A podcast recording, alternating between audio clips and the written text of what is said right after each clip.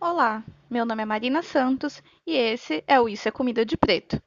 Nesse primeiro episódio, eu trouxe uma amiga, a cozinheira e psicóloga Joyce Dias, que vai contar pra gente um pouco da sua trajetória e visão sobre a gastronomia em sua vida.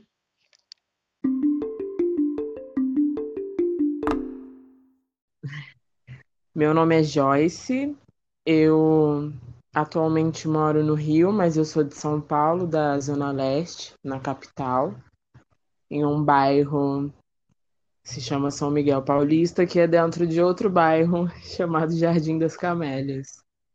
Ah, eu tenho 24 anos, sou bacharel em psicologia e atualmente trabalho com cozinha.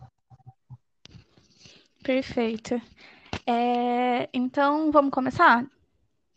Vamos. Tá. É, eu queria saber primeiro, assim, que é algo que eu quero saber de todas as pessoas que vão ser entrevistadas aqui, que é o que que te levou a trabalhar com o universo da gastronomia? Bom, eu acho que é importante sempre frisar, a gente que é preto da gastronomia, que muitas narrativas nossas, não é de todo mundo, mas a maioria, é de que a comida sempre teve presente é, na nossa familiaridade, na nossa ancestralidade, né? E na minha não foi diferente esse processo, assim. Esses dias eu estava até refletindo sobre isso, que é pensar sobre como é que o interesse por comida surgiu na minha vida, né? E, bem, na minha família, tanto de parte de pai quanto de mãe, não tem ninguém que tenha trabalhado diretamente com a cozinha, mas as pessoas cozinhavam e gostavam de, enfim, fazer festa e no domingo fazer aquela macarronada, uma alimentação mais elaborada do que se comia durante a semana, né? Sim. E, bem, acho que no, no núcleo familiar de pai e mãe mesmo, a minha mãe, ó, tô falando que ninguém é, é cozinheiro, mas a minha mãe, ela vendia uma coisa específica que era nhoque, assim. Ela fazia e cozinhava os nhoques em casa, e eu ficava do lado dela na pia olhando ela fazer, assim, porque eu achava muito legal ficar pesando na balança. A balança era meu xodó lá em casa. Eu sempre inventava um jeito de usar ela para fazer nada. Não, e é E muito aí, legal que a é gente sim. sempre percebe que alguém da família já fez alguma coisa relacionada à cozinha, assim, sempre tem aquele eita. É, então, foi o Eito, assim, porque eu fiquei, gente, mas ninguém na minha família é cozinheira. E minha mãe não é mesmo, assim, ela já Aham. foi empregada doméstica, já foi gari, ela já foi merendeira de escola, ela não era quem produzia comida, mas servia a comida das crianças. E eu é, ia com ela, quando ela não tinha com quem me deixar, ela me levava e eu ficava lá sentada quietinha no canto da cozinha, olhando todo mundo pra lá e pra cá com aquelas panelas imensas, né? Quando a gente é pequeno, tudo é muito grande. E aí eu Ainda ficava, mais nossa, em que legal. né? É Oi? gente. Não, ainda mais em escola, que é muita gente, né, pra servir. Sim. E aí ela, lá em casa tinha até aqueles pratos azuis, né? Era do governo, era o azul. O de Enfim, plástico. aí é, eu adoro comer Legal. nele até hoje. Ah, Estudantes do, do governo estadual de São Paulo se identifiquem. Alô, pessoal. Todo mundo vai saber. E Só a colher era amarela. É, Aí, enfim, ela já trabalhou com isso, já foi empregada fixa por muitos anos de uma família e tal. Daí ela tinha vivência, mas não era nada relacionado a ela produzir comida mesmo. Mas que eu tenho uma remota memória é de que ela vendia esses nhoques para poder ter uma renda extra. E aí eu ficava olhando lá. É... Outra coisa que ela fazia também era bolo, assim, ela era budista na, na época, e aí ela sempre ficava encarregada de fazer os salgados e os doces que se comiam depois das reuniões, né? Daí pra mim era tipo, ai, hoje tem reunião, meu Deus, graças a Deus. E ela era separada do meu pai, assim, desde, desde muito nova, eles não, não estão juntos, né?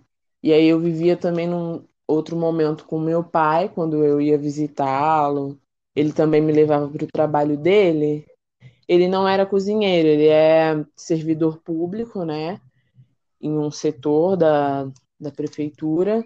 E ele fazia a alimentação da galera de lá, mas ele não não é cozinheiro, assim, não, não cozinhava em casa, não era algo que eu via ele fazendo quando a gente teve a oportunidade de conviver todos juntos. Mas ele cozinhava, ele sentava, eu via ele fazendo a lista de compras, ele planejava tudo direitinho, assim. E eu achava o máximo, assim, mas não era algo que eu me via fazendo porque eu acho que eu nunca tinha pensado em cozinha como profissão, mas como algo que estava na rotina ali, né? Todo mundo tem que comer, tá tudo certo. Aí E fui você... ficando. Pode falar.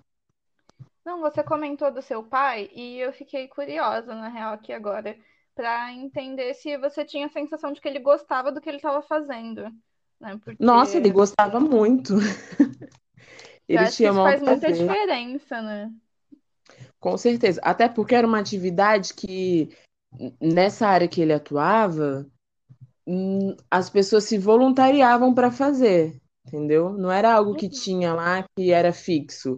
Ele decidiu criar porque ele via que as pessoas tinham dificuldade para comer ao longo do dia de trabalho, e aí tinha uma cozinha lá, e ele criou uma operação dentro desse lugar porque ele queria facilitar a vida das pessoas para se alimentar.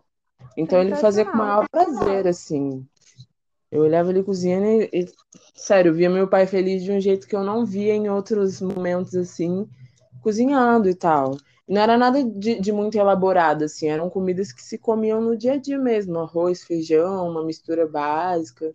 Aí ele fazia lista de compras, enfim, ele criava tudo por prazer mesmo, para ter uma atividade lá dentro, né? Muito legal. Sim.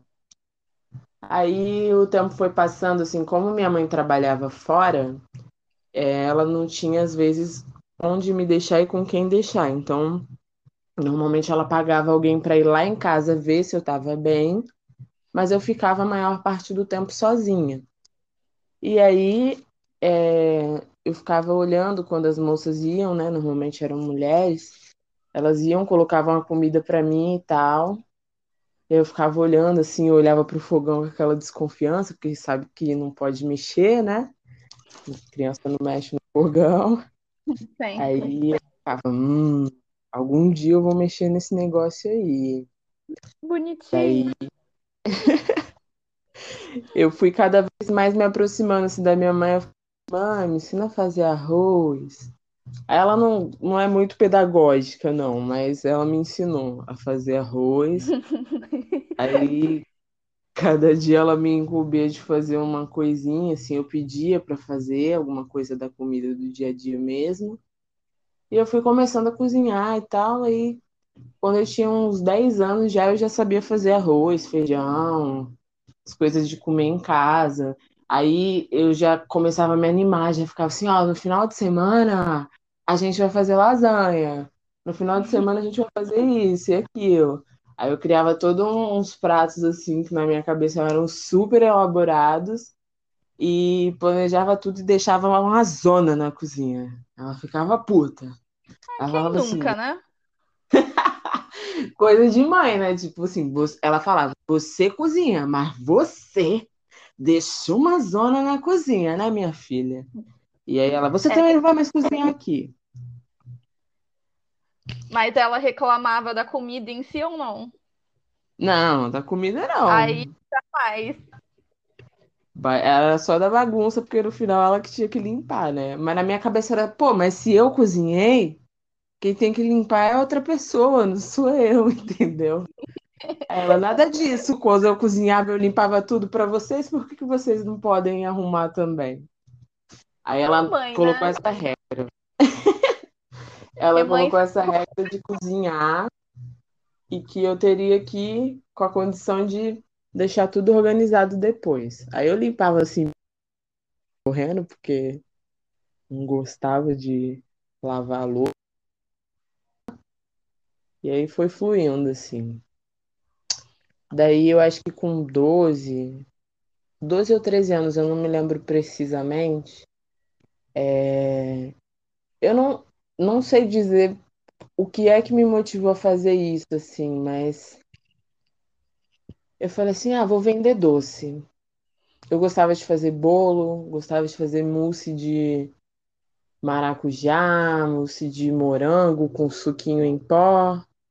Aí eu entrei na internet, fiquei caçando receitas assim. Daí pedi um dinheirinho para minha mãe, né, para comprar as embalagens. Acho que foi uns 10 reais. Na época, 10 reais era dinheiro, né? Isso em que ano? Aí Você ela, lembra? cara, é... acho que 2009, 2009, 2010, Aham. é, por aí. Aí eu comecei a, a produzir isso, colocava no potinho, assim, com a maior delicadeza, arrumava tudo e, e saía para vender, que era uma parte que eu não gostava. Tenho até vergonha até hoje, assim, para mim lidar diretamente com o público é um desafio. Uhum. Mas eu ia, batia na porta dos vizinhos e falava assim, ó, tô vendendo mousse, um real, não sei o que, quer comprar? A galera comprava até, né? Porque doce tem uma boa adesão, assim, das Sim, pessoas. sim. Então, eu comecei a vender isso e tal. Fiquei assim alguns anos, eu não fazia sempre, né? Mas era algo que a galera começou a lembrar depois, tipo, ah, você não vendia bolo, não sei o quê. Fui vendendo, aí depois eu tinha, nessa época, eu frequentava a igreja evangélica, né? Comecei aí por conta do meu pai. E na igreja evangélica também tem muita movimentação em torno da comida, né? Que é Sim. um outro núcleo que eu estava presente todo o tempo, assim, muita coisa. E aí eu vivia na cozinha, eu não vivia perto da parte de, de cozinhar, mas eu organizava as coisas, ajudava a servir, ficava olhando as irmãs lá fazendo a comida, eu ficava assim, ai, que legal, algum dia vai chegar a minha hora. E para mim era tipo assim, o máximo da cadeia dentro da, da cozinha era cozinhar lá para os irmãos. Eu ficava, algum dia eu vou cozinhar para os irmãos da igreja, não sei o quê. Ah, E, Aí, e é legal, né? pode Porque a cozinha da igreja tem um papel de comunidade, né? De, de tipo, servir outras pessoas, assim, com carinho, querendo ou não, né? Assim, super. cantina de Acho que igreja é um negócio que é riquíssimo, né? Que canti- a cantina no final da igreja era sagrada, meu amor. Tinha uma discussão litúrgica que era tipo, deve se vender comida ou não deve se vender comida, mas para mim eu comprava se tivesse. Aí tinha até uma continha lá na, na igreja de comer no final. Enfim, aí eu cresci, né? Tinha até uma irmã muito especial para mim, que ela já não não está mais aqui. E ela era tipo um amor, assim, porque eu via ela cozinhando com tanto carinho para as pessoas. A irmã Célia, ela fazia assim com o maior amor do mundo. E eu achava lindo, assim. Eu me emociono muito quando eu lembro dela, porque eu acho que esse aspecto de eu gostar de cozinhar para as pessoas com, com muito carinho, de alimentar mesmo as pessoas para além de um viés econômico, tem muito dela, assim. Eu via ela, ela era uma matrona, assim, uma mulher, sabe? Ela era gorda, ela era alta, imponente, mas quando ela chegava na cozinha, nossa, não sei, assim, era uma coisa que parecia que ela flutuava dentro da cozinha e fazia tudo com muita rapidez, com muita fluidez. E era uma delícia a comida dela, assim. Sempre foi muito carinhosa comigo. Muitas saudades da tia Célia. Muito bonito. Eu consigo imaginar essa cena dela, dela na cozinha. Sim, imagina que lindeza, cara.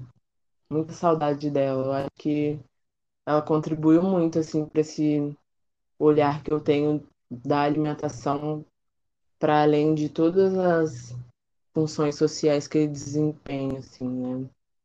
Uhum. E aí chegou um momento na igreja que a gente precisou arrecadar dinheiro para o culto dos jovens e eu falei assim, vou fazer pão de mel. Aí eu achei uma receita na internet também, aquele site gostoso. E claro. falei, vou fazer aqui. Mas não, né? Meu primeiro vendido também foi receita do Tudo Gostoso. Cara, Tudo Gostoso é o de empreendedores desse Brasil. Maravilhoso. Aí eu meti a cara e fiz, assim, comprei forminha, fui comprando as coisas devagarzinho, a embalagem e tal, e eu fiz a receita, ficou muito boa, assim. Eu gostava muito da, da receita do pão de mel. Até hoje, cara, eu vendi muito, assim, aí teve um momento que. Que tá dando uma interferênciazinha. Deixa eu só ver se você tá chegando muito perto do microfone ou alguma coisa assim, porque tá dando uma cortadinha, sabe? Tá. Deixa eu ver aqui.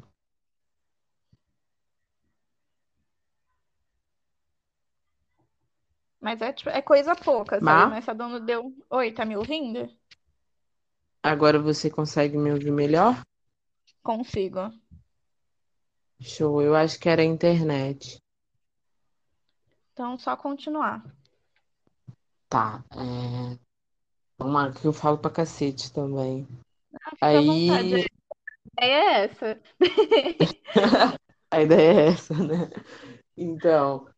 Aí eu, eu comecei a vender assim, só que na minha vida também, meu pai sempre me, me colocou uma necessidade de eu passar num vestibular de uma faculdade pública especificamente. Era o sonho dele, assim. E eu cresci gostando de estudar, sempre gostei de ler, sempre fui muito curiosa. Eu sempre fui muito autodidata também, porque colégio público não, não tem essa qualidade toda, né? Sim, Daí... quase que obriga isso. Pois é. Eu acho até que qualquer estudante que quer acompanhar algum nível assim, ele se torna autodidata pelas necessidades. Ah, com Daí certeza. Eu pesquisava, gostava muito de ler, assim, muita coisa. Eu gostava, eu lia muito, coisa que hoje em dia é uma dificuldade. Mas é, foi chegando os meus 16 anos, aí cada vez mais vinha aquela pressão do tem que passar no vestibular, tem que passar no vestibular, tem que estudar. E aí eu acabei me distanciando um pouco de, dessa questão de vender comida, porque eu estava focada em passar no vestibular. Então, uhum. eu passei no, no ensino médio para uma escola técnica, estudei, não tinha dinheiro para pagar o, cursinho e tal, mas aí meu pai queria, porque queria que eu tivesse um ensino melhor. E aí a, a diretora do colégio na época também, ela falava bastante sobre isso, da gente procurar melhores oportunidades. Aí eu fui, estudei e passei para a escola técnica. Eu trabalhava, estudava, pagava o cursinho com o dinheiro do, do emprego de menor aprendiz, então não me sobrava tempo mais para estar tá na cozinha fazendo as coisas que eu gostava de vender. Isso Aí eu acabei 16, me... Com 16, não, é assim, passei, aí continuei estudando e tal, e foi com 18 anos especificamente que eu tive essa rotina mais pesada. Ah, Nos sim, anos entendi. anteriores eram menos carregados, assim, os dias, mas eu também estudava, então eu chegava muito cansada, e aí eu, eu tinha que estudar mais longe de casa, porque os colégios perto de casa eram muito fracos de ensino, e meu pai me colocou em lugares distantes. Então eu pegava ônibus sozinha, precisava estudar longe, eu chegava em casa já estava cansada. Então eu não não optei por não fazer mais essa venda de comida. Conheço essa rotina de se deslocar por São Paulo. é, cara, o pessoal do Rio fica falando assim, ah, porque tal lugar é longe. Eu fico, gente, não. Gente, eu longe queria, não. Eu queria que essa galera pegasse o trem, sabe, linha turquesa, na, na, no TI, para chegar em qualquer outro lugar. para ver Vai o que, que é. Igual uma sardinha na lata. Sabe? Fazer aquela baldeação na luz, assim, seis da manhã, sabe? É... Seis da manhã, é o pico. Seis da manhã e seis da tarde, né? E eu era da linha vermelha, que é tipo, aquela linha ali é... Bagulho ali é muito louco. E aí eu atravessava a cidade, porque eu ia da Zona Leste para a Zona Oeste no ensino médio já, né? Com os 18 anos. Aí eu acordava 4 horas da manhã, só chegava em casa meia-noite, não sobrava tempo para muita coisa, assim. Mas eu tava tipo, não, vou passar no vestibular, vou passar no vestibular, no vestibular eu vou passar, e não sei o quê. Botei na minha cabeça e fui. Daí chegou o final do ano, eu é, não passei para USP, que era o meu desejo mora, assim, para mim era USP no, no céu e estudo na terra. Não passei, fiquei muito triste. Eu acabei saindo da empresa porque eu já não conseguia mais acompanhar a rotina de trabalho com estudo e com cursinho. Já estava ficando doida, já estava quase repetindo de ano. Para mim era um ano perdido, assim. Eu falei, cara, eu vou repetir de ano, eu estou desempregada, eu não vou conseguir passar no vestibular. Já estava procurando emprego de telemarketing para o ano seguinte, já pensando onde é que eu ia estudar, porque já não dava mais para estudar tão longe. E aí fui fazer o Enem assim, meio desenganada, né? Acabei fazendo o Enem correndo, assim, tipo, só tô fazendo porque eu me inscrevi. Coloquei a cor do cartão errada, fiz a redação correndo nos últimos 15 minutos. Foi, enfim, já tava crente que minha rotina ia ser trabalhar de novo e estudar. Só que aí eu tive uma surpresa porque eu passei no vestibular. E. Nossa, foi tipo. Eu falei, não, eu não passei, não. Na época eu não tinha celular nem internet. Aí eu pedi para uma amiga olhar a minha nota. Aí ela falou assim, amiga, parabéns, você arrasou, e que não sei o que, você passou. Para de graça, Michelle. Inclusive, beijinhos pra Michelle. Ela falou assim: Não, não tô te zoando, não, porque ela era muito zoeira mesmo, assim, né? Eu falei: Não, cara, para, não, não se brinca assim com o sonho dos outros, eu já quase chorando, né? Aí eu, poxa, fala aí, qual foi? Aí ela mandou uma foto, né? Que não tinha a função de print no, no celular ainda. Ela mandou uma foto, falou assim: aqui, ó, tô te falando. Aí a nota da redação foi suficiente, porque tem peso 3 na UFRJ, né? Foi suficiente para me fazer passar com, enfim, bastante folga, muito tranquila. Aí eu fiquei muito feliz, assim, eu já comecei a tremer, igual um pincher dentro de casa. Eu ficava, meu Deus, o que, que eu vou fazer? Não sei o quê. E aí meu sonho, eu escolhi a FRJ porque, tipo, meu sonho era sair de casa, ser independente. Eu vou morar sozinha. Em 2014? Isso em 2014. No final de 2013 para 2014. A nossa trajetória é muito parecida, né? Então até o... as datas batem. tá vendo? Olha. E a gente chegou Realmente. na gastronomia tudo com, com a mesma a mesma proposta, né? Assim, então... Sim. É... Aí, é... enfim, falei, vou pro Rio. Aí minha mãe falou, você não vai. Aí eu falei, vou sim. Ela, não vai, não vai, não vai. Aí meu pai falou assim, não, pô, ela estudou e que não sei o quê, ela vai. Aí como eu tinha conseguido alcançar um sonho que em grande parte era muito dele, assim, ele apoiou super, né, na época. E aí eu vim para o Rio sem ter dinheiro, sem ter lugar onde morar, sem conhecer a cidade, sem ter uma conexão. Me joguei aqui e quando eu vi, eu que morei com a minha mãe com meu irmão a vida inteira, que tinha um núcleo na igreja de nove anos, assim, estava em um lugar sozinha. Foi muito barra pesada, assim. Aí, enfim, acabou que eu passei na faculdade, né? Tem uma bolsa de acesso e permanência para quem é cotista e tal, só que essa bolsa acabou. E aí eu fiquei tipo, gente, o que, que eu vou fazer? De onde eu vou tirar dinheiro para me sustentar? Porque não é suficiente que eu ganho. Tananana. Aí eu falei, eu vou começar a vender comida de novo. E não era algo que eu queria, porque eu sempre fui muito chata, assim. Eu gosto de ter estrutura, eu gosto de fazer uma coisa bem feita. Para mim, comida você não faz de qualquer jeito, você não vende só por vender. Você tem que ter um planejamento mínimo. Sim, Aí eu ficava, pô, eu moro sozinha aqui, dividindo casa com os outros, vou incomodar as pessoas, não sei se isso vai dar certo. Só que não tinha muita escolha, né? Aí eu comecei a vender o pão de mel primeiro. Vendi de novo pão de mel. E aí saía bastante, mas pão de mel dá muito trabalho. E o lugar onde eu morava era uma kitnet, assim, que tinham oito pessoas morando, porque eram quatro beliches. Aí era muito apertado, assim. Eu esperava todas as meninas saírem de casa para eu conseguir fazer correndo e embalar tudo, e aí tá tudo certo. E aí, por um tempo eu fiz, só que aí eu tive que mudar de casa porque já não estava mais sendo possível, já estava incomodando a galera, esse negócio de produzir comida. E eu entendia super, sabe? Não era um espaço adequado para aquilo. E deixa eu só te interromper aqui, porque para quem não é da, quem não trabalha, não tem nenhum contato com, com cozinha, eu queria que assim, ela falou do pão de mel e é legal a gente pensar que uma coisa que parece tão simples e tão fácil de encontrar em vários lugares tem uma logística difícil pra caramba.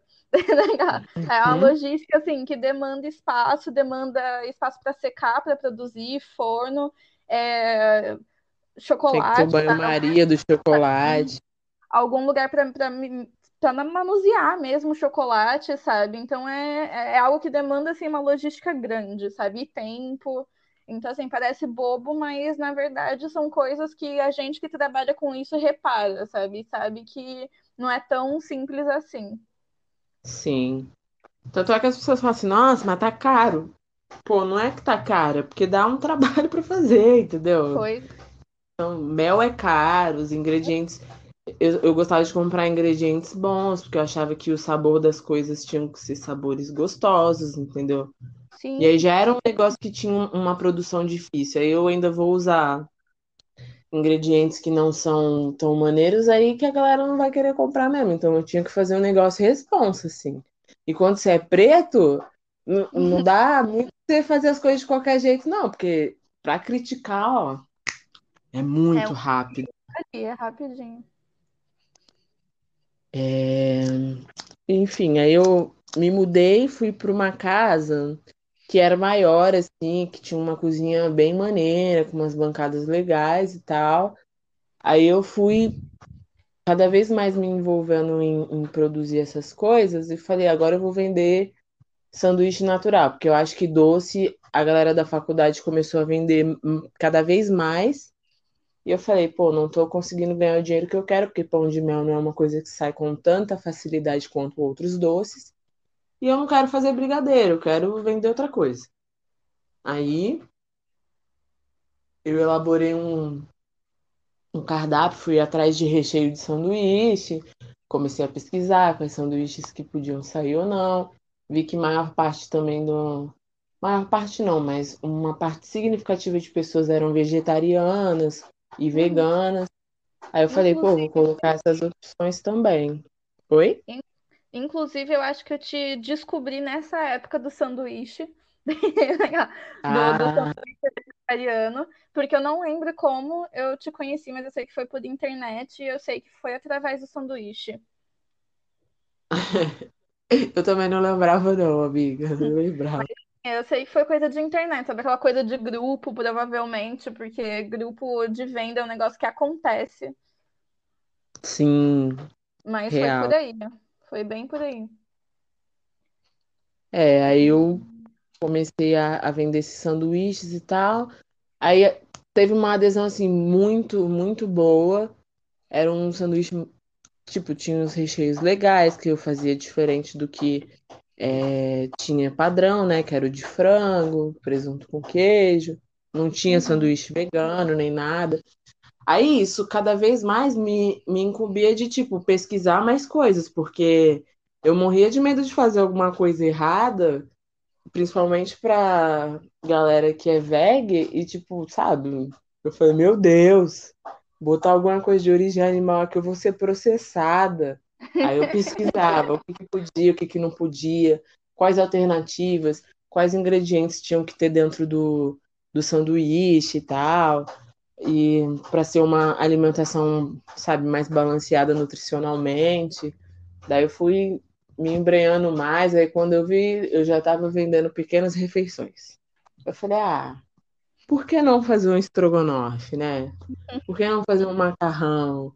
Aí eu vendia refeições que tinham um custo de produção mais baixo, assim, para poder repassar para a galera que era universitária num valor que também não atrapalhasse tanto o orçamento deles.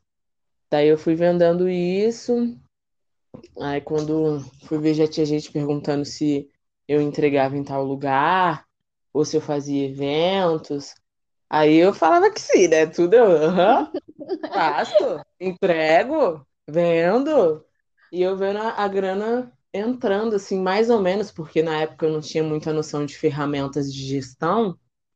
Aí eu perdia muito dinheiro, assim, com bobeira que eu não sabia como é que eu resolveria isso, né? E que a experiência foi, foi ensinando, assim. Daí eu criei uma página que eu troquei o nome hoje, mas na época era Enjoy. Foi uma sugestão de uma colega de classe da faculdade, porque tinha o nome Joy, aí ela falou Joy, aí eu falei, ah, que acho, maravilha, adorei, vamos. Aí criei a página, a galera foi colando. Uma amiga minha, ela foi me ajudando a, a promover as coisas no Facebook. Ela entrava na página, tinha acesso.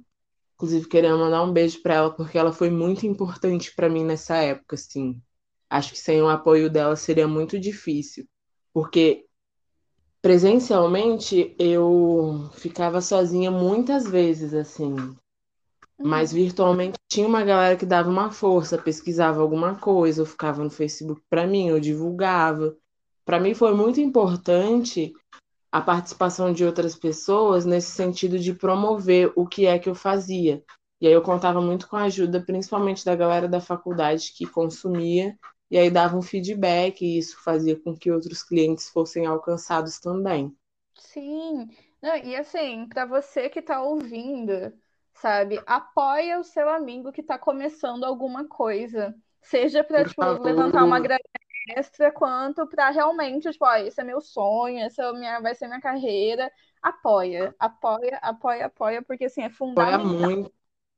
Eu vi um mesmo uma imagem, eu acho, hoje no, no Instagram, que tipo, cara, tem coisa que custa zero reais, que pode muito ajudar seu amigo que é empreendedor, sabe? Compartilhar uma coisa, curtir, mandar um comentário uhum. positivo, sabe? Encorajar as pessoas a fazerem o que elas estão fazendo, para elas fazerem cada vez melhor. Isso não tem preço mesmo, assim, não custa, não, não é, não é valor. E pra gente é muito inestimável, porque, cara, é uma jornada que várias vezes começa sozinha, assim, principalmente com a população preta, que precisa arranjar meios alternativos de conseguir grana, e quando vê, sabe que é bom pra caramba no que tá fazendo ali, entendeu? Total. Aí fala assim, é, meu irmão, tu é muito bom no que você faz, porque a gente cresce a vida inteira, sabe, sendo ensinado que não, é médio, não vai conseguir. Ó, oh, mas tem certeza? E aí não teve nada disso nesse meu caminho da, da cozinha, sabe? A galera abraçava mesmo, assim. E quem não gostava, eu ficava assim. Eu, eu sempre fui uma pessoa muito crítica e me cobrei muito no sentido de entender o que é que a pessoa está criticando sobre o que eu estou produzindo para eu melhorar. Não é tipo, ah, é assim se quiser, coma, se não quiser, não coma. Eu, eu entendo isso, absorvo o comentário e tento melhorar dentro do que é possível e dentro da minha proposta de, de negócio, assim. Sim, isso faz toda a diferença, né, na verdade, mas eu acho que essa autocrítica também vem muito de a gente não estar tá acostumado a ter o nosso trabalho aceito. Porque, por exemplo, o, o, tanto você quanto eu, a gente tem nosso trabalho com a cozinha muito, muito bem recebido. E aí a gente ainda assim fica ali procurando, sabe, o, o que a gente pode melhorar no nosso trabalho para atingir mais pessoas ou, ou, atender melhor quem a gente já atende, sabe? Eu acho que tem muito disso, assim, já, já é modelado para para fazer essa autocrítica do que a gente está vendendo, né? Assim. Sim. Da nossa imagem, que... do nosso trabalho. E é esse rolê, assim, eu fiz a entrevista sobre o TCC que, que eu tô fazendo, onde eu vou falar sobre os impactos psicossociais do racismo em cozinheiros pretos na cidade do Rio. E assim, a maioria das entrevistas a galera fica, pô, o que é difícil mesmo é que a gente às vezes precisa fazer duas, três, quatro, cinco vezes melhor para ter a mesma validação que uma outra pessoa vai lá e faz até meia boca e tem a mesma validação. Então é impossível a gente ser autocrítico, porque, cara, a gente precisa dessa validação, porque é o nosso dinheiro que vai ser, vai sair dali, entendeu? Não, com certeza, sabe? Assim, é porque né, quando as pessoas entram em alguma área por necessidade, não simplesmente porque, enfim, foi o sonho, o grande sonho da vida, tem muito essa noção mais responsável também, né? De tipo, ah, se alguém uhum. ou se uhum. alguém estão criticando ou estão reclamando de alguma coisa, simplesmente eu não vou ter o dinheiro para suprir né, as minhas contas ou o que for. Sim. E rola também uma desvalorização, às vezes, que eu observo muito por parte do cliente, assim, porque ele fica esperando é, um serviço X e a gente, no momento, pode oferecer, sei lá, meio X, porque é o que dá para fazer dentro das nossas possibilidades. E que ainda assim é um meio X, assim, muito bem feito. E aí as pessoas querem pagar, elas querem colocar, atribuir preço num serviço que é a gente que faz, que é a gente que sabe o corre que dá. Eu não duvido de nenhum dos cozinheiros pretos que eu conheço da qualidade do trabalho deles, porque são pessoas, nós pessoas pretas, dentro da cozinha, somos pessoas extremamente marcadas por um senso de cobrança Sim. altíssimo. Uhum. Se não importa o que você faça, se você é chapeiro, se você é ajudante de cozinha, se você é o auxiliar, se você é o cozinheiro um, se você é o chefe, se você é um empreendedor alternativo e vende produto A, B, C ou D. Você tem um senso crítico, porque as pessoas estão com um olhar voltado para você, sempre no sentido de levantar uma crítica, sabe? Então isso é muito pesado, assim. E aí isso me atravessou enquanto eu estava cozinhando. Então eu queria cada vez mais fazer alguma coisa melhor. Quando eu vi, eu já estava mais cozinhando do que estudando, que foi o motivo pelo qual eu me mudei para o Rio. E aí. Bem-vinda à minha vida. Caralho, nós somos sense da cozinha. aí, cara, é eu, eu comecei a fazer pequenos eventos, galera me procurava e eu atendia. Me mudei para um outro apartamento, tive a ajuda das meninas que moravam lá, elas, sabe, nunca criticaram ou falaram nada sobre a minha movimentação de ter que estar tá cozinhando em casa, né? Era tudo muito justo, a divisão das contas. Oi? Não, é super importante. Eu tive problema nesse sentido de, de república e né, de morar em república e ter reclamação mesmo, né? Que meu uso da cozinha acabava sendo muito maior, mesmo eu dividindo as contas assim proporcionalmente. Uhum. Lá, tipo, como a nossa universidade de psicologia, ela é universidade, não, a faculdade de psicologia, ela é integral, a maior parte do tempo as meninas não estavam em casa, eu estava no estágio, ou quando estava todo mundo em casa, eu não cozinhava. Então eu passava grande parte do tempo sozinha. E aí dessa parte de uso, especificamente, não tinha nenhuma questão, né?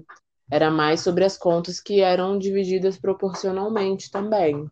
Uhum. Então foi muito importante o, o apoio delas, assim, porque às vezes eu tinha que entregar coisa para outra pessoa mas outra pessoa ia passar lá no apartamento para pegar uma entrega. Então elas mesmas entregavam para mim, ou me ajudavam a carregar um peso, fazer uma coisa ou outra, assim. Então foi importante, né? Uhum, eu fiz legal. parceria com uma designer, a Ana Gonzalez, e aí a gente trocou os meus serviços de comida por uma criação de uma logo que já não está mais em uso por conta de nome e direito autoral com outra marca. Mas a Ana também foi importante nesse sentido, assim, tudo que, que eu fui construindo ao longo desses anos, a maior parte das coisas foram parcerias, entendeu? Que eu não tinha dinheiro para investir em, em, coisas que eu achava mínimas, mas que seriam importantes para valorizar meu trabalho, mas que de alguma forma rolava através das permutas. Então, eu criei a página, criei a logo, fui ganhando mais clientes e tal. Aí fui fazer um, um evento grandão, deu ruim, porque choveu no dia. Aí eu quase perdi tudo. Aí eu tive que andar igual uma doida na Tijuca e, e região com a minha mãe, que ela veio de São Paulo exclusivamente para me ajudar. Esta rainha maravilhosa que. Mamãe, né? Mamãe é tudo. Mamãe, cara. Minha mãe, ela foi muito foda nesse processo de cozinha comigo, porque ela nunca questionou nada do, do que eu escolho para fazer enquanto profissão. Uhum. Mas, peraí, amiga, porque o vizinho decidiu bater madeira agora. Parou? Não vai parar, né? Que ele deve estar tá fazendo alguma coisa.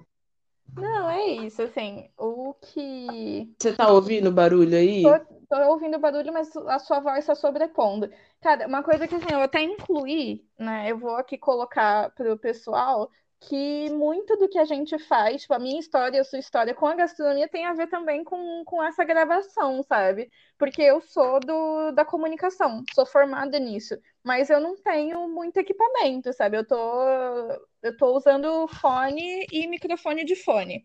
Então a gambiarra também faz parte, né? A gente começa de, de um ponto assim com quase nada e vai conquistando, né? Então acho que faz sentido também. Vai vazar o áudio do fundo, tanto o meu quanto o seu, e tá tudo bem. e também, cara, eu acho que gambiarra, já que a gente tá falando de negritude também, é uma coisa que nos pertence, assim, porque a gente vive com menos recurso desde que, enfim, esse planeta não, esse país foi invadido, né? Sim. E aí a gente vive com menos recursos e precisa, o tempo todo a cabeça tá girando pensando como é que eu vou fazer isso sem tal coisa e tal. Esse é o rolê. É, é mais do que possível, né? Assim, porque no fim das contas acaba sendo o conteúdo se sobressai ao técnico, né? O que é muito, eu acho muito legal isso, na verdade. Com certeza. Eu moro, tipo, numa escadaria imensa hoje em dia. E aí eu tenho que produzir comida aqui em cima, aí sobe com compra, desce com compra. Agora na pandemia eu me, me lancei em alguns projetos de produzir comida de rua. Aí sobe com quentinha, aí desce com 100 quentinhas, aí no outro dia desce com mais 100 quentinhas. É um sobe e desce, assim, mas que, cara, eu falei, pô, é cansativo?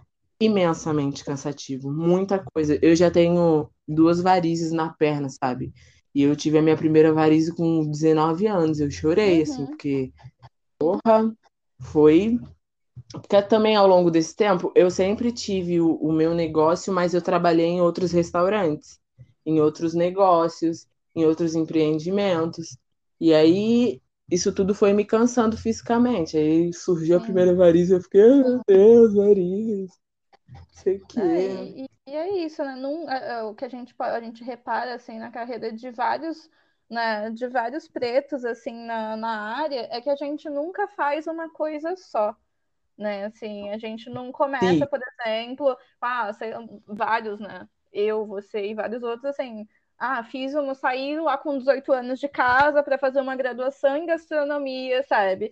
É, tive aquela carreira, sabe, ascendente, bonitinha, que é o esperado. Na verdade, não, né? A gente começa realmente já na gambiarra, nessa do tipo, ah, preciso fazer alguma coisa, então você é um auxiliar de cozinha, ou vou começar a vender alguma coisa por conta própria, né? Não, nem sempre é uma escala assim padrão e ideal, sim, sim. sabe? Real. Faz toda a diferença. É, aliás, eu, eu questiono muito esse senso de, sim, do que é que é ideal, sabe? Porque meu pai falou assim que eu tinha tanto que passar no vestibular que eu não tive nem tempo de saber exatamente o que eu gostava. Eu sempre gostei de psicologia porque eu gostava, na minha cabeça, assim, e eu acho que isso é o padrão de estudante de psicologia do, do primeiro período, é tipo, eu gosto de ouvir as pessoas e eu dou conselho para as pessoas, e então eu vou ser psicóloga. Aí você chega na faculdade, a faculdade te dá um chacoalhão que você pensa, não é bem por aí, sabe? Tem muitos outros aspectos para serem olhados. E aí eu passei eu gosto de psicologia sim, mas infelizmente eu não acho que o meu curso foi tão aproveitado porque eu não tinha condições de estar integralmente na faculdade. Sim. E aí acabei me lançando cada vez mais em produzir comida e fiquei por aqui mesmo e assim, eu me arrependo de não ter escolhido, sabe, fazer comida, que é um negócio que movimenta a minha vida, assim. Sim. Dá muito sentido para que eu faço. Não, e Muita assim, coisa. nessa sua fala, eu fico pensando muito numa. Eu tenho muita sensação dessa ideia de subsistência, né? Do tipo, é, eu estava fazendo a faculdade, mas o que estava me sustentando, me nutrindo, em vários sentidos, né, tanto financeiro quanto realmente de movimentar a vida, foi a cozinha. Uhum. Então, acho que tem, tem muito disso também, né? Assim, a gente caminha por um lado desse, pelo lado formal, que é o, essa, essa noção né, universitária e tudo mais, mas que no fim das contas, né? Existe outro sentido, outra forma de produzir conhecimento, enfim, de produzir contatos, forma de ter né? prazer também. De ter redes. Sim. Então, assim, é muito legal também. E aí eu queria, a partir disso, até tipo, tipo, te puxar uma das minhas questões, né? Duas, na verdade. Uhum. Porque uma liga, uma vai se ligar com a outra. Que é lá, né, lá atrás você comentou que que você fazia pratos, né, que eram mais, mais baratos, né, o custo de produção deles eram, eram mais baixos, mas ainda assim você acabou perdendo muito, né, perdendo muito dinheiro por não saber realmente como direcionar, né, onde aplicar, enfim. E aí, nesse sentido, eu queria saber se você acha que essa, né, já quem já estava falando disso também, que esse sentido formal, né, de, de estudar gastronomia, de estudar essa parte é, de empreendedorismo e economia te fez falta, sabe? E aí, a partir disso, eu queria que você desse também alguma dica para outras pretas e pretos que vêm na gastronomia, né? Uma forma de ascender e de construir carreira. Sim. Assim, é... gastronomia não é uma profissão regulamentada, né? Eu acho que justamente isso também é um dos fatores que contribui muito para que seja um, um braço que auxilie a gente economicamente enquanto população, né? Até porque as nossas é, ancestrais ganhadeiras, elas usavam esse cozinhar e essa técnica toda que a gente construiu no país de, de comer fora de casa, isso é nosso, assim. Foram as nossas ganhadeiras que iam lá com seus tabuleiros e juntavam esse dinheiro para poder fomentar a liberdade de alguém, para poder ter o que comer, para poder, enfim, usar o dinheiro para as necessidades que surgiam assim. E aí acho que isso se torna uma ferramenta para a gente poder subsistir, sabe? Que é o que você estava falando há um tempo atrás aí. E aí, é não ser regulamentado tem muitas questões, né, de direitos trabalhistas, uhum. mas é o que possibilita a gente fazer isso. Só que para mim tem duas coisas muito importantes que precisam ser avaliadas, que é você ter a capacidade de se movimentar em busca de informação, porque a internet, cara, acho que a internet foi o que salvou minha vida, assim, uhum. assim, porque que eu não sei, o Google vai saber de alguma coisa. É um mundo. Vai saber pelo menos me indicar onde é que eu vou conseguir saber tal coisa, se ele não tiver a informação pronta. E aí eu acho que esse sentido de ser autodidata também colabora. Então, minha primeira parada assim para falar para quem quer correr atrás disso é tipo, se informa, cara. Porque se a gente é cobrado por um lado o tempo inteiro e por nós mesmos, então a gente tem essa ferramenta da internet de poder ir buscar, poder entrar em um grupo, pedir livro, ajuda, sabe? É, ter uma rede de, de amigos, assim, ou, ou criar um, uma rede de pessoas que você vai entrando em grupos e buscando uhum. e perguntando como faz. Eu não sei se todo mundo é solícito, assim, porque a cozinha tem o seu lado bonito, assim, mas também tem um lado de muita competição. O ego, o né? Que eu acho desnecessário. Uhum. Não é mesmo? Ai, haja. Pois é. Haja. Tem, tem muito. Sei que ela Masterchef é legal, mas assim, gente, não. Não. Pois é. É, E aí, quando você cria essa rede com, com as pessoas certas, porque, tipo assim, tá, não vai ajudar, beleza, mas vai ter outra pessoa que vai te ajudar, sabe? A Uhum. cozinha não é só minha, a cozinha não é só sua, a cozinha é nossa, e a gente pode fazer sim. A única coisa que eu, particularmente, sou muito chata é, se você vai fazer uma parada, faz bem feito, assim. Sim, Faz bem feito porque, sabe, não, não sei. Depois dessas ferramentas e da rede, é testar, sabe? É procurar modelos, procurar exemplos, Instagram, hashtag, olhar o, o cardápio do tiozinho, assim, ver. Ser observador nesse sentido é muito importante, porque tem um- uma área da psicologia que é a psicologia do trabalho, e aí especificamente tem um braço que se chama psicodinâmica do trabalho. E aí uhum. dentro dessa- desse braço tem uma outra coisa que é tipo assim, tem o trabalho prescrito e tem o trabalho real. O que é prescrito é o que as regras ditam para que sejam feitas. O que é real é o que é possível de se fazer e como as coisas vão acontecendo dentro desse trabalho. Eu acho que a cozinha tem muito de trabalho real. Uhum. Porque tá bom, você vai lá na faculdade, vai estudar, vai aprender a técnica X, Y, Z, nada garante que a sua comida vai sair bem feita, nada garante que vai ser bem temperada, nada garante nada. O que garante é experiência. Sim, Saber a nossa, sim. técnica é muito importante, é muito importante saber a técnica, porque senão você não vai conseguir executar o prato.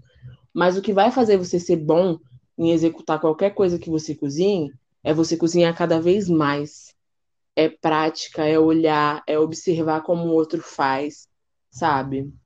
É respeitar principalmente quem vem antes da gente na cozinha, Sim, com certeza. eu acho que o, o Masterchef, pra mim, é muito crítico nesse sentido, assim, porque a galera assiste o Masterchef e fala assim: eu posso fazer também. Pô, mas você não sabe o que, que a pessoa passou, né? O que, qual é a história dela pra ela estar ali cozinhando. E também o programa ele é muito fantasioso porque ele não passa nem 10% do que realmente você passa fazendo comida pra vender mesmo, né? E, e não tem nem como, na verdade, né? Porque é um produto televisivo, né? Ano passado eu estava dando aula, o meu estágio docência foi uma oficina de reality show. Então eu gosto pra caramba de falar disso, né? E, e é o que as pessoas não entendem é, aquilo é um produto dentro de um formato. E não é a Hum. cozinha em si, sabe? É, um, é uma vertente, é um pouquinho sobre, é o assunto do programa, mas aquilo não é a cozinha, né? Não é o trabalho com gastronomia. Então, Sim. né? Então, e, além de tudo, assim, é um negócio que é editável, né? É completamente Super! editável. Que recentemente. Eu acho que. Pode falar. Não, recentemente a Paola deu uma entrevista pro, pro Joio e o Trigo, né? E ela falou, ela comentou exatamente, se eu não me engano, de, de um certo momento, um determinado episódio lá que ela deu um esporro e traçaram ela como uma, né, como bicho ruim, assim. E no, no fim das contas ela comentou, então, mas as coisas estavam ruins, né? Estavam todas ruins. Eu não posso fazer muito além do fato de que realmente estava ruim, mas que né, essa, essa imagem traçada foi exatamente uma construção também, porque é isso, é um produto que é televisivo e é vendável, né? É. Eu acho que se alguém, então, quer se inspirar em algum reality pra saber se, se você vai querer mesmo fazer isso ou não pra sua vida, no mínimo, e olhe lá, porque justamente como você disse, é editável, é melhor você assistir Pesadelo na Cozinha. Porque, meu amor, a realidade é aquilo ali, tá me entendendo? Não é, menina? Negócio de desliga a freezer à noite, acende o freezer de. Olha, Deus sabe, Deus é testemunha. Deus até. Nossa, Deus até. Nossa, É mesmo. Tá me ouvindo, Preto? Tô, tô te ouvindo. Nossa, Ah. mas assim, Tem coisa que é só botar na mão do Senhor mesmo, fechar o olho e falar: Deus, me protege. Deus. me protege. Sou eu aqui de novo. Eu sei que eu venho aqui de vez em quando, mas. Mas hoje. Porque assim, fácil não é. Não é, cara. Mas então, cara, meu papo pra essa galera que quer começar de algum lugar ou já tá nesse meio e quer saber como é que se aperfeiçoa, quer investir mais nisso, é essa parada da internet, usar a internet como uma aliada para você buscar o que você quer ver. A segunda é construir rede com as pessoas. E a terceira, se for possível, é procurar projetos que dão aula, sabe? Tem vários projetos legais, eu posso disponibilizar uma lista depois. Por favor. Que, eu vou tipo, colocar na descrição do, do episódio. Beleza. Talvez não te dê assim, você não vai sair de lá, por favor, com essa ideia de que agora eu sou cozinheiro top. Porque cozinheiro, mesmo que você fizer gastronomia ou que você fizer algum curso que demore muito tempo, enfim, seja completinho e fechado, você não vai ser cozinheiro por causa disso. Ser cozinheiro exige justamente o que a gente estava falando, experiência. Uhum. Mas, se você participa desses cursos, você já tem uma boa base, entendeu? Sim. Você já consegue olhar melhor, entender como é que faz um- uma ficha técnica, né? Que é a nossa ferramenta para Uhum, poder Fundamental. fundamental. Ficha técnica, cara, eu fui aprender a fazer em 2000 e 2016. Sim. Nossa, pra mim aquilo era um bicho de sete cabeças, assim, eu ficava, eu não sei pra que fazer isso. E. Mas depois que aprendi a fazer, foi muito importante. Quem te fala, é aquele tipo de coisa que assim, legal não é, mas é necessário. que realmente não é legal. legal mesmo. Definitivamente não é. Sabe? E, e, assim, por exemplo, ficha técnica, não é uma coisa que você vai encontrar só em, em cursos, sabe? Só em coisas formais. Você consegue encontrar na internet se você pesquisar. Uhum. Consegue encontrar blogs que vão te ensinar como é que você vai fazer essa ficha Sim. técnica para calcular o que você está ganhando, o que você está gastando, o modo como é que você vai fazer, para deixar tudo organizado. Sim, Ou por- seja, existe muita. Oi? Ah, até porque não é um método exclusivo da gastronomia, né? Várias áreas precisam de ficha técnica para existir, né? Assim, porque você tem que entender padronizações, tem que entender, né, quantidades, enfim, valores, e não é exclusivo da nossa área, né? É aplicado em várias outras. Sim, e eu acho que a ficha técnica, para mim, é uma ferramenta primordial, porque ela também te dá essa noção de tipo assim, tá, você quer abrir um, um negócio, você quer ter um empreendimento, quer fazer um rolê com dinheiro, a ficha técnica vem no sentido de te lembrar que o que você está fazendo é, é trabalho. E não é um negócio de lazer, porque várias vezes eu vejo muitas pessoas caindo num, num buraco assim financeiro de não conseguir saber se organizar, porque ela mistura muito aspectos emocionais, assim, tipo, ah, o que que custa botar mais um pouco de comida? O que que custa enviar uns 22 presentinhos por semana? O que que cu- vai custar? Custa, meu amor, mas custa muita coisa, assim. É. E são coisas mínimas. Você acha que é um real, é- são dois reais? Aí quando você vai juntar no final do mês, você já perdeu o valor de uma conta que você pode pagar, sei lá, metade do seu gás que você usou cozinhando. Sim. Então é importante ter esse controle, assim. Acho que, não sei se eu respondi. Super se respondido. Muito respondido. E assim, a gente já falou bastante, porque eu também gosto de falar e eu gosto de ouvir. Então, eu acho que eu tenho duas perguntas para você, né? Pra gente se encaminhando aqui pro final do episódio, porque se deixar, eu faria, assim, se eu pudesse, eu faria um episódio de umas três horas, né? Mas as pessoas não Ah, eu ouvem. iria fácil. As pessoas não ouvem. Aí eu queria saber de você, né? É, qual que foi a comida que mais te marcou e por quê? Né? Da sua vida toda. Pode ser alguma que você fez e que vendeu muito, pode ser uma que você comia, sei lá, desde, come desde que você nasceu, enfim. Que, que, qual que é a comida que mais te marcou? É... Cara, a comida que mais me marcou e pela qual eu sou apaixonada é o angu com carne moída Hum. e queijo que a minha mãe faz. E que eu tento reproduzir em vão, porque nunca vai ser o que ela faz assim. Mas é uma comida muito afetiva para mim. Eu amo de paixão. Se me der um prato, eu vou comer. Aí você perguntar se quer de novo, eu vou querer de novo.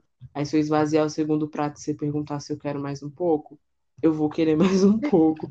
Porque eu sou vidrada em angu, assim. Acho muito gostoso. Perfeito. E agora aqui para a gente finalizar, né, para a gente se encaminhar para o fim desse episódio que para mim é muito legal, porque acaba sendo, né, ele é o piloto da, dos episódios de entrevista aqui do Isso é Comida de Preto. E eu queria saber quem você indica, né? Qual preto ou preta você gostaria que todo mundo conhecesse e ou que tivesse um episódio aqui, né? Que eu fosse atrás dessa pessoa para gravar com ela também, para ela contar a experiência dela no universo da gastronomia pra gente. Ah, eu indicaria a Laurence Christine, porque assim, ela está sendo a minha co-orientadora no, no TCC, vai me ajudar com as questões históricas da gastronomia. Uhum. E eu escolhi ela para, sabe, poder. Aliás, eu acho que eu fui escolhida por ela ter essa honra, assim, porque ela tem uma discussão muito bonita, profunda e responsável sobre a nossa contribuição gastronômica para a história do Brasil, assim. Muito legal. E aí ela tem um... a tese dela do mestrado foi sobre comida de santo. E aí falar sobre comida de santo não, não é só sobre o viés religioso, é sobre contar a nossa história também. Então acho que vale muito a pena as pessoas terem acesso ao conhecimento que ela tem, que é muito grande, muito bonito. E ela é uma pessoa maravilhosa, assim, sabe? Sim. Muito bom trocar ideia com ela. Então é isso, amiga. Muito obrigada. Muito obrigada mesmo por inaugurar esse esse meu sonho novo, assim, esse que eu brinco é o filho mais novo, né?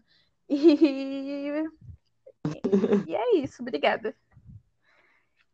Ah, eu que agradeço o convite, assim, queria novamente reiterar que eu desejo todo sucesso, assim.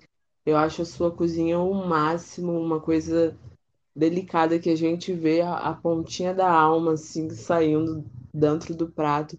Eu acho muito bonito identificar isso em outras pessoas na cozinha, outras pessoas pretas que estão nesse rolê de fazer a comida ser valorizada e o nosso trabalho ser valorizado, assim, acho muito importante. Parabéns pelo trabalho, que a galera, sabe, contribua cada vez mais e vamos ganhar o mundo aí, amiga. Ainda muito obrigada. Assim, é que você não tá me vendo, mas assim, eu tô com um sorriso enorme. Eu tô, eu me arrepiei agora, né? porque é muito importante mesmo, sabe? A gente contar as nossas histórias e multiplicar, né? Assim, e não só sobre contar as histórias de pessoas que ascenderam, que a gente sabe que são três, quatro, cinco, sabe? Mas a gente sabe que no fim das contas é uma profissão muito ocupada pela gente e que nós não somos ouvidos, né? Então, assim, eu acho que é importante a gente dar voz também para todos nós, sabe? Não só para a galera que, daqui de certa forma, entre muitas aspas, já chegou lá, sabe? Então é isso. Com Obrigada. Eu que agradeço. Bem. Sucessão aí. E vamos junto construir essa rede e dar visibilidade para as histórias que acabam ficando no limbo, assim, né? Porque eu fico imaginando quantas pessoas não vieram antes de nós e tem tanta coisa para contar que talvez afirme novamente o que a gente conversou aqui, o que você vai conversar depois e o que vai vir depois com os filhos, os netos, todas as gerações que a gente criar, né? É sobre isso, a gente vai criando o nosso histórico, né? Já que a gente não tem ele assim de prontidão, a gente cria.